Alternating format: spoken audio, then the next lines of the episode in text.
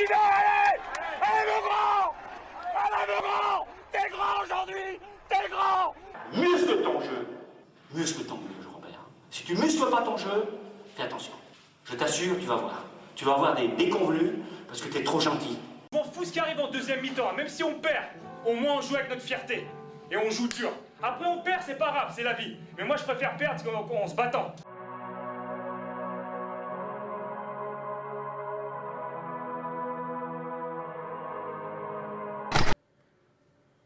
Bonjour à tous, très chers sportifs, très chères sportives, et les autres aussi. Nous sommes ravis de vous retrouver pour un nouveau numéro des athlètes qui s'annonce extrême. Et on va commencer fort, car je vous ai concocté un récap de cette saison de Formule 1 de tous les records. Ensuite, vous aurez le droit à deux nouvelles voix. D'abord Nathan, Bonjour. qui va vous faire découvrir le football américain, et ensuite Paul-Antoine, Hello. Qui vous proposera un nouveau format centré sur les Jeux Olympiques à venir. Vous êtes prêts? Alors montez le volume et rendez-vous au premier virage. It's lights out and away we go Bon, soyons clairs, à la radio, on est assez peu à suivre la Formule 1, mais on a l'avantage de tous se rejoindre sur un point, notre N de Max Verstappen. Et ouais, 19 victoires cette année sur 22 courses. Une performance impressionnante, certes, mais c'est toujours moins que le nombre de 49.3 d'Elisabeth Borne. Autant vous dire que le rythme était difficile à tenir. Vous vous en doutez, ici, on préfère donc les challengers. Et supporter Ferrari, ça, c'est du challenge. Bon, pour revenir sur la saison en elle-même, on aura donc vu Red Bull surdominer ce championnat. Dans l'année, il n'y a d'ailleurs eu que deux éléments qui ont empêché Red Bull de remporter la victoire. Carlos Sainz, le pilote Ferrari, lors du Grand Prix de Singapour, et de l'eau, le GP d'Imola ayant été annulé pour cause d'inondation. Sur l'année, Red Bull aura donc été plus inquiété par des flaques d'eau que par Hamilton et Charles Leclerc réunis. Bon, ne résumons pas cette saison qu'aux vainqueurs, très peu variés de ces différentes courses, on ferait que se répéter. Pour jeter un œil global sur cette saison de Formule 1, je vous propose donc mon top flop de cette saison 2023. Et parce que c'est plus fun de le faire dans ce sens-là, on va commencer par les flops. Et on va donc débuter avec notre fierté nationale, notre écurie française, Alpine. Alors Alpine, après une quatrième place sur 10, je le rappelle, au championnat constructeur l'année dernière, l'écurie souhaitait consolider cette position cette année et a fait le choix de compter sur les deux seuls pilotes français de la grille, Ocon et Gasly. Bon, quand on sait que les deux pilotes français qualifient leur relation de strictement professionnelle, avec des énormes guillemets, on pouvait déjà se poser des questions. Finalement, la saison aura été longue et difficile, se soldant par une sixième place. La moitié des techniciens de l'écurie ont été virés à la moitié de la saison, y compris le directeur de course, et la voiture était beaucoup trop loin de pouvoir rivaliser avec le top 3. Le prime de la loose à la française sera atteint lors du GP d'Australie. Après le restart de la course, Ocon et Gasly se percutent et finissent tous les deux hors piste avant de se lancer quelques jolis mots à la radio. Une très belle relation professionnelle donc. Un conseil pour l'année prochaine, pensez à bien renouveler sa carte vitale. Parce que si on se retrouve encore avec un accident tous les week-ends, elle risque d'être plus qu'utile. Comme ça, ça vous fera au moins un avantage à être français, les gars. On enchaîne cette belle liste de flops avec Pérez. Pérez, la même voiture que Verstappen, pas les mêmes performances. En F1, c'est difficile de faire de belles courses lorsqu'on n'a pas une voiture aussi efficace que ses concurrents. Bon, pour Sergio Pérez, cette excuse ne passe pas. Deux victoires seulement cette saison, et souvent éliminé bien trop tôt lors des qualifications. De la moitié moins de points que son coéquipier champion du monde. Et malgré la dominance aberrante de la voiture, Pérez reste très loin du monde dans lequel évolue Max Verstappen. Pour finir cette petite liste de flops, je voulais vous parler de Ferrari. Alors, pas Ferrari dans sa globalité, plutôt les Ferrari pendant la course. Parce que sur les qualifications, rien à dire. Quand ils sont seuls sur la piste, les Ferrari font le taf. Les pilotes sont sérieux et les résultats sont là. Cependant, en course, c'est pas la même histoire. Le directeur d'écurie, Fred Vasseur, avait annoncé que finir deuxième, ça m'intéresse pas. Bon bah mission réussie parce qu'il est troisième. À cause de son manque de constance et de fiabilité, Ferrari termine derrière Mercedes. L'écurie italienne paye donc ses arrêts bien trop longs au stand et surtout ses stratégies bancales. Pour preuve, à Abu Dhabi, dernière course de la saison, il ne manque qu'une poignée de points à Ferrari pour finir deuxième. Et c'est Charles Leclerc, conduisant à 300 km/h dans les derniers tours de la course, qui doit proposer une stratégie à son équipe pour tenter de remporter la victoire. Le pire, c'est que sa stratégie, bah, elle était excellente. Dommage que personne chez Ferrari n'ait pu y penser tout seul avant. Bon, après cette belle liste de flops, on va passer au top. Alors oui, je sais, c'est moins fun, mais au moins en cas de pépin, vous saurez à qui confier votre Clio 2. Bon, pour débuter, on a donc Alexander Albon, le pilote thaïlandais qui a réalisé une très belle saison chez Williams, qui est pourtant réputé pour être une écurie ayant une voiture très, mais alors très peu fiable. Eh bien, grâce aux entretiens entre Albon et ses ingénieurs, à ses analyses cohérentes et à son professionnalisme, la voiture s'est améliorée petit à petit au fil de la saison. Bon, c'est toujours pas des Red Bull, mais au moins ça permet à Williams, pronostiqué bon dernier du classement des constructeurs, de finir 7 Bon, au passage, Albon a quand même récupéré 27 des 28 points de son équipe cette saison. Ça montre à quel point il était important pour eux. Pour poursuivre sur ce classement des tops, j'ai décidé de parler non pas d'un pilote, mais d'une écurie entière. McLaren. Pourtant, au début de la saison, c'était loin d'être gagné. La voiture manquait clairement de rythme, et pour être honnête, les pilotes aussi. C'est donc après des modifications techniques plus qu'attendues que l'écurie britannique retrouve enfin de la consistance et se met à enchaîner les belles performances. J'ai d'ailleurs trouvé que, pour un rookie, Oscar Piastri avait montré un pilotage extrêmement mature, beaucoup plus cohérent que de nombreux pilotes expérimentés, ce qui lui a même permis de remporter une course sprint. Alors, c'est une course sprint, c'est pas non plus un GP, mais ça reste quand même une belle performance de prendre une course à Max Verstappen. Du côté de Lando Norris, les performances ont vraiment été belles. Régulièrement sur le podium, même s'il n'a jamais pu gagner une course, il aurait sûrement mérité d'en gagner une d'ailleurs. Finalement, c'est ce très beau duo de pilotes qui permet à McLaren d'atteindre la quatrième place du classement constructeur cette année, ce qui était complètement inespéré en début de saison. Et enfin, pour conclure, j'étais obligé de vous parler du pilote qui a sorti un début de saison stratosphérique. L'ancien du plateau, le père Fouras de la F1. Je parle bien évidemment de Fernando Alonso. On a tendance à l'oublier, mais on parle bien d'un pilote de 42 ans qui est monté 5 fois sur le podium sur les 6 premières courses de la saison. Et même si Aston Martin, son écurie, a souffert sur le reste de la saison, il a su rester consistant et a terminé quatrième au classement des pilotes.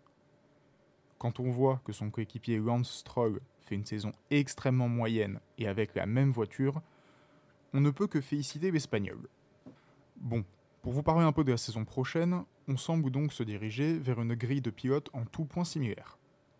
Pas de Théo Pourchère donc, notre champion de F2 français, et forcément c'est une grosse déception. Surtout quand on voit les perfs plus que moyennes de beaucoup de pilotes en fin de carrière, dont je ne donnerai pas les noms, je les ai déjà dit. Sur ce, c'est ainsi que se conclut ma chronique. Ça m'a donné hâte de voir la saison prochaine. Bon, très chers fans de Verstappen, j'espère que vous ne m'en voudrez pas trop. De toute façon, vous devez être que deux, donc c'est pas ça qui devrait faire chuter notre audience. Enfin bref, merci de m'avoir écouté, c'était Achille, et je laisse tout de suite la parole à Nathan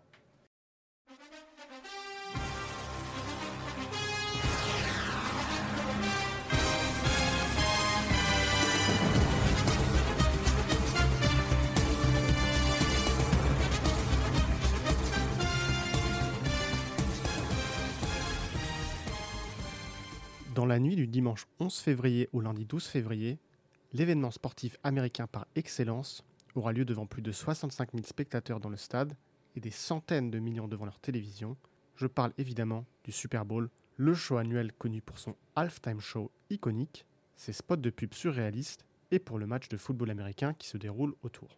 Si en Europe, voire à l'international, le match peut paraître comme la partie la moins intéressante du show, c'est pourtant bien l'affrontement entre les deux meilleures équipes du sport national états-unien qui captive les Américains tous les ans.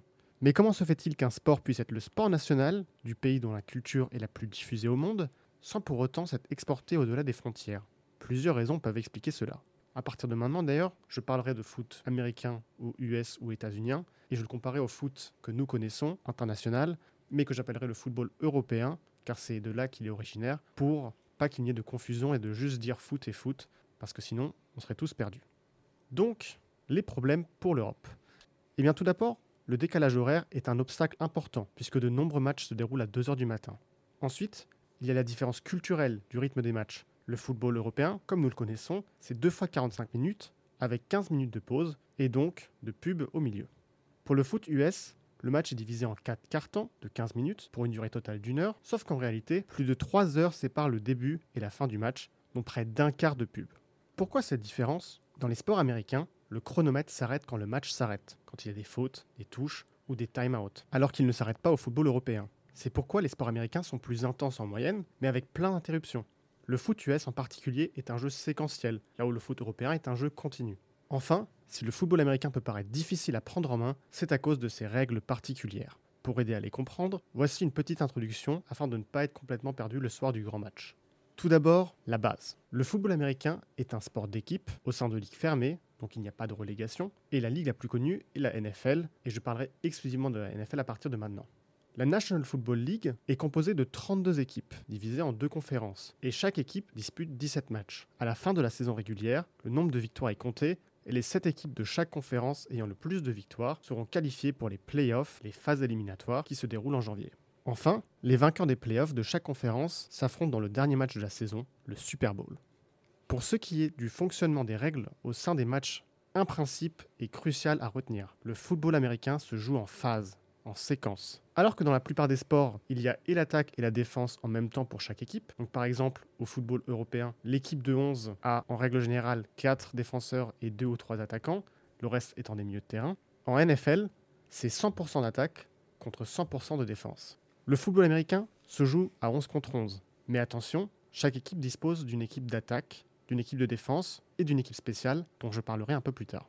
Les joueurs en attaque ne sont pas les mêmes que ceux en défense. Et l'effectif total des joueurs pour un club est de 53 joueurs, car il y a donc au moins 11 attaquants, 11 défenseurs, des joueurs de l'équipe spéciale qui sont donc particuliers, et les remplaçants de tous ces joueurs. Les terrains de chaque stade font précisément 100 yards de long, soit à peu près 91 mètres. L'objectif de l'équipe en attaque est d'avancer jusqu'à la zone de fin adverse, qui est donc au bout du terrain, et l'objectif de la défense est de les empêcher d'avancer. L'équipe qui commence en attaque, en première, sera déterminée à pile ou face. En règle générale, l'attaque commence à la ligne de ses 25 yards et a donc 75 yards à parcourir pour arriver à la zone de fin. Ils auront 4 tentatives pour avancer de 10 yards minimum. Concernant le déroulement des tentatives, illustrons cela avec une phase de jeu imaginée. Donc d'abord, j'expliquerai comment fonctionne l'attaque, les positions et les rôles des joueurs, le déroulé des actions, et ensuite je ferai de même avec la défense. Tout commence à la ligne d'engagement qui sépare l'attaque et la défense. Cinq joueurs de la ligne offensive font face à la défense. Leur rôle sera de passer la balle en arrière au quarterback et de le protéger face au défenseur. La séquence commence à partir du moment où la balle est passée. La balle est donc maintenant dans la main du quarterback et c'est le joueur le plus important en attaque. C'est le capitaine de l'équipe, le maître du jeu, celui qui exécute les ordres du coach. S'offrent deux options pour avancer la course ou la passe. Si la décision est de courir, en règle générale, il donnera la balle au running back, dont le rôle est tout simplement de courir à travers les lignes de défense adverses. Le quarterback aussi peut courir, mais il est moins athlétique et donc moins apte à la course. La deuxième option est la passe. Comme déjà évoqué, il y a 11 joueurs en attaque, donc le quarterback, le running back et la ligne offensive qui est composée de 5 à 6 joueurs. Le reste sont ce qu'on appelle les receveurs ou receivers en anglais. Leur rôle sera de courir une course prédéterminée par l'entraîneur pour se démarquer et pouvoir attraper la balle. Le quarterback pourra donc passer en avant s'il voit que l'un de ses receveurs est libre. La passe est plus risquée en traversant les airs, mais elle permet d'avancer plus en un seul coup si réussi. La course est plus sûre, mais elle produira moins de yards gagnés. Une action s'arrête quand le porteur de la balle touche le sol ou sort en touche. C'est à cet endroit précis que commencera la prochaine action, la nouvelle ligne d'engagement. Si la ligne des 10 yards de la première tentative est dépassée, la prochaine série d'actions recommencera avec à nouveau 10 yards à parcourir sur 4 tentatives à partir de la nouvelle ligne d'engagement. Le but est donc d'avancer de 10 yards ou plus en 4 essais au moins à chaque fois. Si l'attaque arrive à avancer jusqu'à la ligne de fin adverse, il marque un touchdown qui vaut 6 points. Ils pourront ensuite tirer un penalty kick, tirer la balle au pied entre les deux poteaux, qui rajoute un point si réussi, et c'est là que l'équipe spéciale entre en jeu. Ou alors, ils retenteront une action de jeu qui vaudrait 2 points en plus des 6 du touchdown. La dernière spécificité d'une séquence offensive est qu'en réalité, l'équipe en attaque va en grande majorité n'utiliser que 3 essais pour avancer, car si l'équipe échoue à dépasser les 10 yards en 4 tentatives, l'équipe adverse reprendrait à cette position. La quatrième tentative est donc majoritairement un dégagement au pied, et c'est là que l'équipe spéciale entre à nouveau en jeu. Cela obligera l'équipe adverse à commencer bien plus loin que normalement. Cependant, si l'équipe en attaque arrive à avancer suffisamment, le dégagement de quatrième tentative se transformera en field goal, ce qui est l'équivalent d'une pénalité au rugby, donc là encore, tiré entre les deux poteaux pour marquer. Cela vaudrait 3 points à l'équipe en attaque. Maintenant, passons à la défense. Ce sera beaucoup plus simple. Pour résumer simplement, la défense est divisée en deux, les défenseurs hauts et les défenseurs bas. Les défenseurs hauts sont au nombre de 7 sur deux lignes et ont pour objectif de tacler le porteur du ballon aussi rapidement que possible. Idéalement, ils transpercent sa ligne offensive pour atteindre le quarterback avant qu'il ne fasse de passe. S'ils y arrivent, quand le quarterback a la balle dans les mains, le tackle, qui est appelé sac en anglais, va forcer l'équipe en attaque à commencer à partir de l'endroit du tackle et donc de reculer l'attaque. Les défenseurs bas, eux, vont couvrir les receveurs pour empêcher les passes de se faire. Ces défenseurs pourront cependant causer un turnover, un retournement de l'action, s'ils arrivent à intercepter la balle en plein air ou à capturer une balle des bras de l'adversaire. Dans ce cas, le défenseur intercepteur doit courir le plus loin possible afin de marquer un touchdown ou du moins assurer à son équipe le moins de distance à parcourir en attaque. La dernière équipe, l'équipe spéciale, n'est que sur le terrain pour marquer une pénalité ou dégager au pied s'ils ne sont pas en distance de marquer lors de la dernière tentative d'attaque. Dernière précision concernant l'arbitrage et le coaching, peu de sports sont aussi dépendants de leur entraîneur que le football américain, car chaque séquence est préparée à l'avance. Le coach a d'ailleurs un coordinateur de la défense et un coordinateur de l'attaque pour l'aider, et il est équipé d'un micro pour communiquer aux joueurs sur le terrain. Enfin, pour l'arbitrage, il y a évidemment de nombreuses règles que je ne présenterai pas pour éviter de vous surcharger d'informations, mais pour prendre deux exemples, le fait de tenir le casque de son adversaire est interdit et le fait de partir avant le début de l'action est aussi un faux départ, et dans ces cas-là, l'important est de savoir que quand un arbitre voit une faute, il jette un petit drapeau jaune qui peut ressembler à une peau de banane quand on regarde pour la première fois. Pour la plupart des fautes, la conséquence est une pénalité de yard ou alors une nouvelle tentative pour l'attaque. Donc voilà, ça peut paraître beaucoup et compliqué, mais le plus important est de comprendre que l'attaque veut avancer en passant ou en courant, que la défense veut les en empêcher, et que le tout se fait en plusieurs séquences. Avec cela, espérons que vous serez moins perdu devant le Super Bowl, et qui sait, peut-être que le match fera naître en vous une nouvelle passion. En attendant, les matchs ont tous droit à un résumé sur la chaîne YouTube de la NFL où la majeure partie des actions réussies sont montrées. Donc si vous êtes intéressé, vous pouvez rattraper les matchs des playoffs qui ont déjà été joués. Et comme ça, espérons-le, vous serez prêt pour le grand soir du Super Bowl du 11 février au 12 février. Maintenant, je passe la parole à Paul-Antoine qui vous parlera Jeux Olympiques à Paris. Bonjour, bonjour. Dans cette chronique, on va parler des jeux, de nos jeux à Paris dans 191 jours, très exactement au moment où on enregistre, histoire de commencer à se mettre un peu dans le bain et tout et tout, voir si on peut aller gagner des médailles, et étant donné que la réponse est oui, lesquelles? Normalement, on va faire ça assez régulièrement, c'est-à-dire pour globalement toutes les prochaines émissions des athlètes. En gros, si vous aimez pas ma voix, je vous souhaite bon courage. Pour cette première émission, on va donc parler de vélo, le sport qui déchaîne les foules et les passions. Alors, est-ce que nos loulous français peuvent aller crédiblement chercher des médailles? On va essayer d'être le plus objectif possible, même si ça risque d'être un peu compliqué parce qu'ici on est chauvin. Déjà, avant toute chose, il faut détailler l'épreuve puisqu'il n'y en a pas qu'une, loin de là. D'abord, il y a une distinction à faire entre la piste, la route et le VTT. Et là encore, dans ces disciplines, il y a plusieurs épreuves. C'est un vrai casse-tête. Il faut donc distinguer sprint et endurance sur le cyclisme sur piste et chaque coureur est spécialisé dans une de ces deux disciplines qui sont elles encore subdivisées en plusieurs épreuves mais qu'on va pas détailler ici parce qu'on n'a pas le temps. Mais ce qui nous intéresse, c'est cette question. Médaille ou pas médaille? Alors, il y a de fortes chances, mais néanmoins pas partout. D'abord, on va enlever le sprint messieurs, puisque c'est pas faire offense à Sébastien Vigier et Ryan Elal qui sont nos meilleures chances françaises, mais on les voit mal rivaliser avec les monstres absolus de la discipline que sont Harry Lavrezen, Matthew Richardson ou encore Kevin Quintero, qui ont beaucoup mieux performé sur les derniers championnats du monde à Glasgow l'été dernier et qui ont aussi un bagage plus important. Par contre, pour ce qui est des courses plus longues, dites d'endurance, là, on peut clairement viser des médailles, voire même des titres. C'est le cas avec notamment Benjamin Thomas, qui a un palmarès qui fait peur. Double champion du monde de l'Omnium, double champion du monde de l'américaine, champion du monde de la course au point, triple champion d'Europe de la course au point, et je vais m'arrêter là parce qu'on n'a pas le temps. Donc vous l'avez certainement compris, Benjamin Thomas peut clairement aller chercher des médailles. Alors là, on va détailler un peu plus parce que ça nous intéresse en tant que Français. D'abord, la course au point, c'est quoi? C'est en gros 120 ou 160 tours avec des points qui sont répartis tout au long de la course et celui qui a le plus de points à l'arrivée a gagné. L'américaine, c'est un peu similaire mais c'est en binôme. Et enfin, l'omnium, c'est un peu l'équivalent d'un décathlon en athlétisme, sauf que là, il n'y a que 6 épreuves. C'est un hexathlon du coup. Donc, même si notre ami Benjamin Thomas fera forcément partie des favoris au départ de ces différentes courses au vélodrome de Saint-Quentin-en-Yvelines, il aura tout de même très forte affaire avec des coureurs tels que le Canadien Dylan Bibic, le Portugais Yuri Letao, l'Italien Elia Viviani ou encore le Britannique Ethan Vernon. Et chez les femmes alors, est-ce qu'on peut aller chercher des médailles?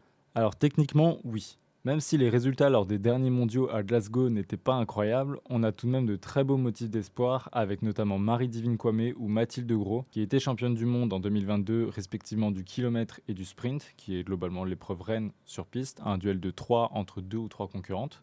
Même si les résultats lors des derniers mondiaux à Glasgow n'étaient pas incroyables, on a tout de même des beaux motifs d'espoir avec notamment Marie-Divine Kwame ou Mathilde Gros qui étaient championnes du monde en 2022 respectivement du kilomètre et du sprint, c'est-à-dire globalement l'épreuve reine sur piste, un duel de trois tours entre deux ou trois concurrentes.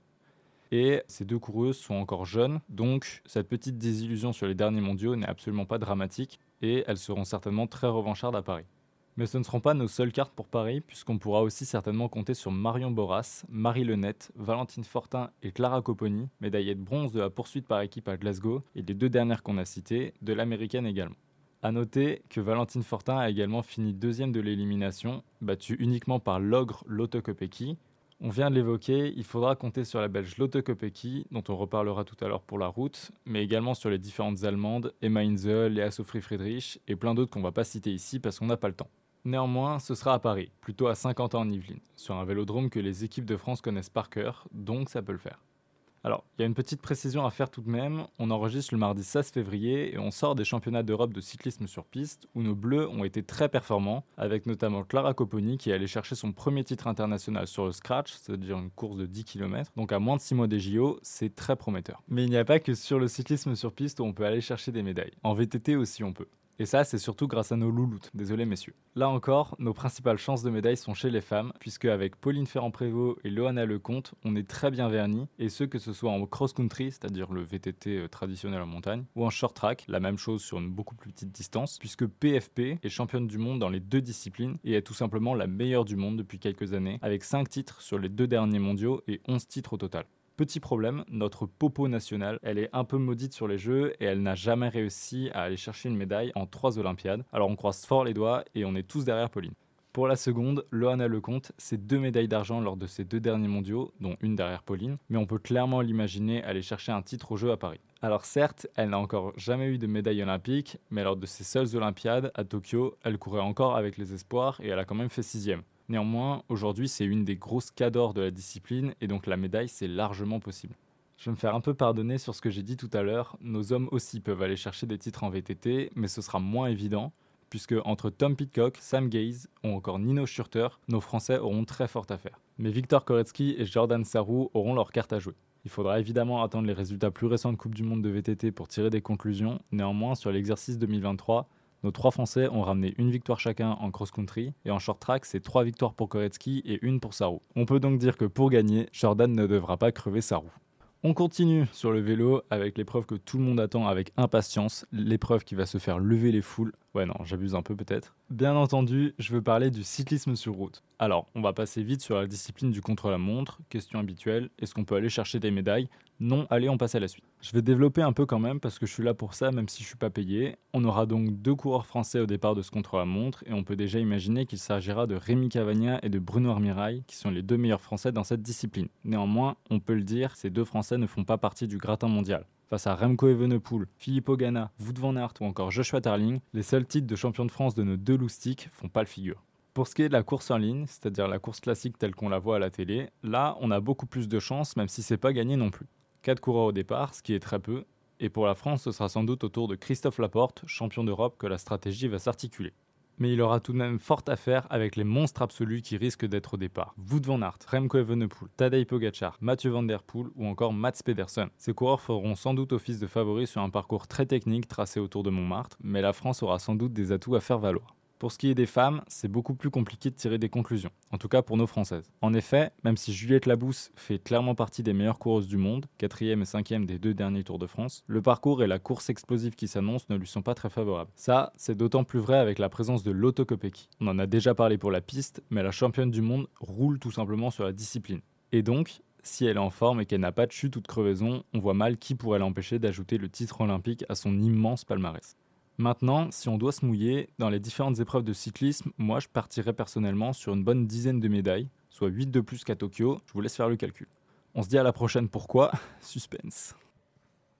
Et c'est ainsi que se conclut ce deuxième épisode des athlètes. On espère que ça vous a plu. J'espère que je vous ai pas perdu avec la partie sur le foot US. Je sais que ça peut paraître compliqué, mais une fois que c'est compris, c'est vraiment un sport super à suivre. Donc rendez-vous encore une fois dans la nuit du 11 février au 12 février. Espérons que le match tienne ses promesses. Quant à moi, vous me retrouverez sur la prochaine émission des athlètes pour parler de nouveaux sports qui seront au JO à Paris. Et d'ici là, récupérez bien. On se voit très vite.